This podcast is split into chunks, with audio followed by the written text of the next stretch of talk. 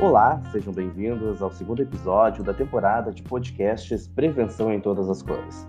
Eu sou o Claudemir Munhoz e hoje o Gestão de Pessoas recebe a psicóloga do Núcleo de Atenção Integral à Saúde, Kelly Sucou. Oi, Kelly, tudo bem? Oi, Clau, tudo bem? É um prazer estar aqui com vocês. Muito obrigada pelo convite. E a gente inicia esse bate-papo conversando um pouco sobre como a psicologia pode ajudar na prevenção. Conta pra gente, Kelly. Então, Cláudio, como a psicologia ela é uma ciência uh, subjetiva que depende muito da personalidade de cada um, da história de vida e do contexto, a gente não tem uma, uma receita né, pronta em relação à prevenção. Eu vou trazer algumas reflexões nesse sentido para nos ajudar, então, a pensar. Tá? A prevenção ela está associada com a questão da promoção de saúde, onde então a gente tem dois caminhos assim que podem nos direcionar. Um deles é na identificação dos fatores que leva ao adoecimento e o outro é em relação às mudanças necessárias para a manutenção da saúde e que envolvem então as ações também de autocuidado. Então essas ideias que eu vou trazer então hoje aqui para nós. E tem uma questão muito importante nesse contexto, né, Kelly? O nosso sistema nervoso, né, tem uma grande responsabilidade nos comportamentos do dia a dia, é isso mesmo? Sim, com certeza. Acho importante reforçar inicialmente que o corpo e a mente, eles são sistemas integrados e não dissociados. Então, poder cuidar das nossas emoções é tão importante quanto do nosso corpo eles estão conectados e caminham juntos. Então, poder fazer pausas para entender muitas vezes o que a gente está sentindo, o porquê determinada situação está desencadeando aquela emoção, né, e, consequentemente, alguma reação.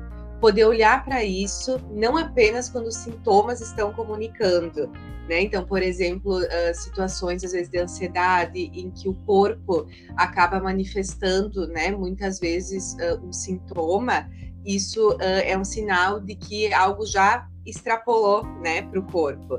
Então, eu trago aqui a ideia da gente poder olhar para as nossas emoções antes disso acontecer e quando isso acontece poder entender também o que que o sintoma está podendo nos comunicar. Uh, tem alguns períodos mais difíceis da nossa vida, né, onde algumas crises então são instaladas, sejam elas do desenvolvimento ou situações inesperadas de vida, em que é importante o nosso monitoramento, porque a gente sabe que o estresse e a ansiedade podem ser porta de entrada para algumas doenças ou potencializadores dela. Então, é preventivo, sim, olhar e cuidar das nossas emoções. Quem de nós não conhece ou já não viveu alguma manifestação no corpo? Né, que a gente foi procurar muitas vezes o médico, fez exames e viu que não tinha nada físico, né, e sim emocional. Então, muitas vezes essas situações, né, a gente chama de doenças, né, psicossomáticas, onde cada pessoa também tem um órgão mais sensível do corpo, às vezes é na pele, às vezes é no estômago, às vezes é na cabeça, mas a gente precisa fazer uh, essa leitura. Né? Então, o que que meu corpo está querendo me dizer das minhas emoções? Né? Se ele tivesse voz, o que que ele me diria? Então, a partir dessa leitura, né, provavelmente eu também vou conseguir uh, perceber o que, que é possível mudar ou o que, que não dá para mudar, mas poder fazer essa reflexão.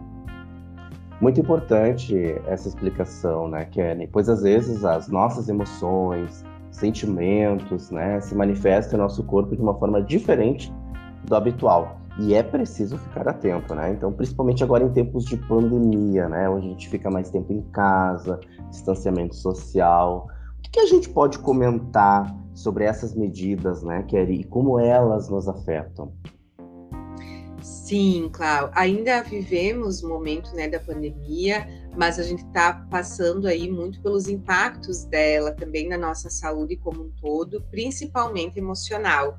Né? Muitas vezes a doença ela já é tratada, já está curada e o nosso emocional continua fragilizado. Né? Às vezes ele demora um pouquinho mais de tempo para se restabelecer, porque os tempos são diferentes. Então, hoje em dia, né, a própria questão da depressão, da ansiedade, vem tomando conta do nosso dia a dia, né, das nossas famílias, das, das crianças, e o que fazer com ela, né? É realmente é um fator preocupante, né, Kelly? E, e que exige muita atenção. Portanto, comenta pra gente alguns insights pra gente pensar, principalmente pro pessoal que está ouvindo esse segundo episódio da temporada. Certo. Uh, então, a ansiedade, muitas vezes, ela acaba sendo canalizada para para a própria questão da alimentação, né? Muitas vezes uh, em excesso ou inadequada, ou alguns uh, tipos de vícios também.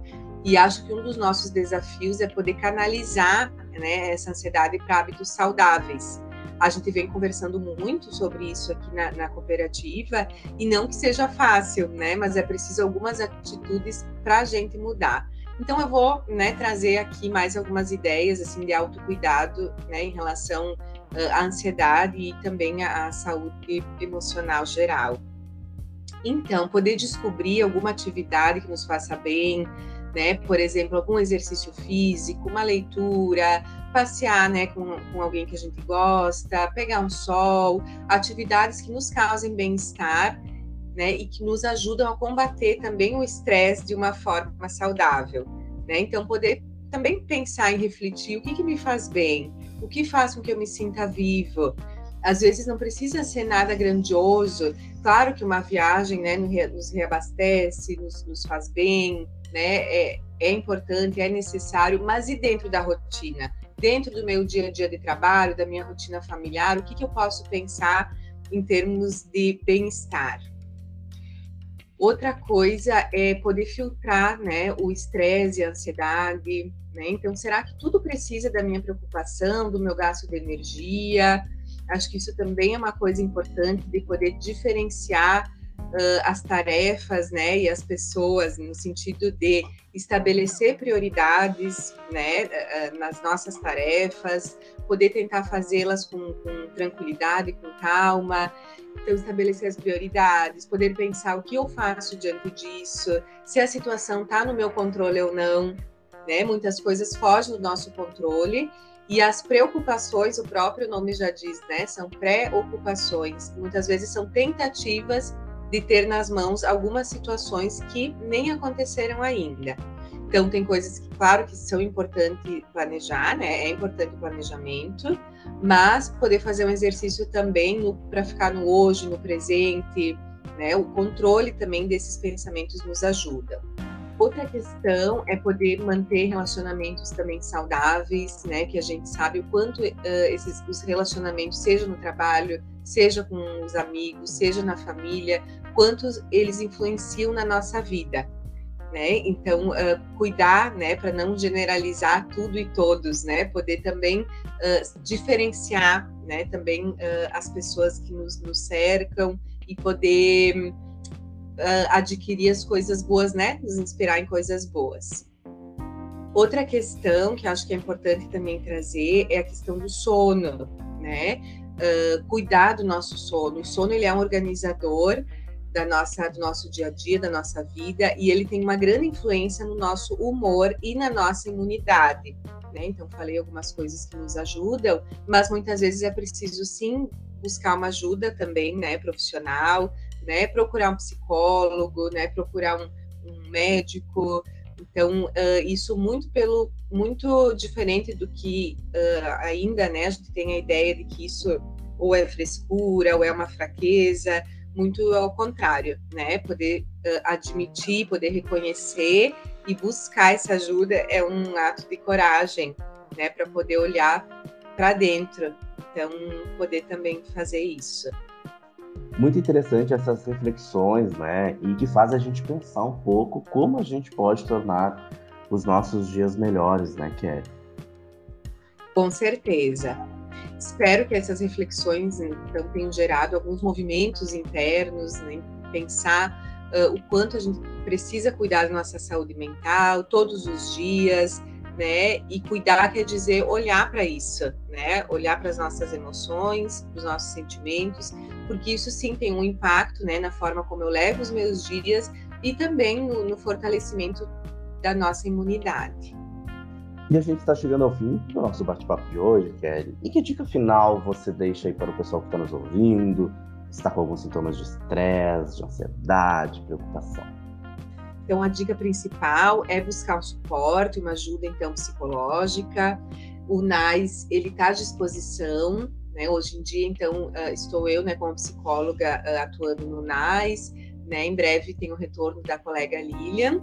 Então, a gente fica à disposição para poder trabalhar junto no, no fortalecimento, né? No, quando o sintoma também já está presente, a gente poder tratar e olhar para isso, com certeza uh, tem um caminho de, de evolução. E o segundo episódio dessa temporada fica por aqui. Nosso muito obrigado pela participação, Kelly. Muito obrigada pelo convite, pessoal. E a gente se encontra no terceiro episódio e não deixe de acompanhar os nossos canais. Unimed, cuidar de você, esse é o plano.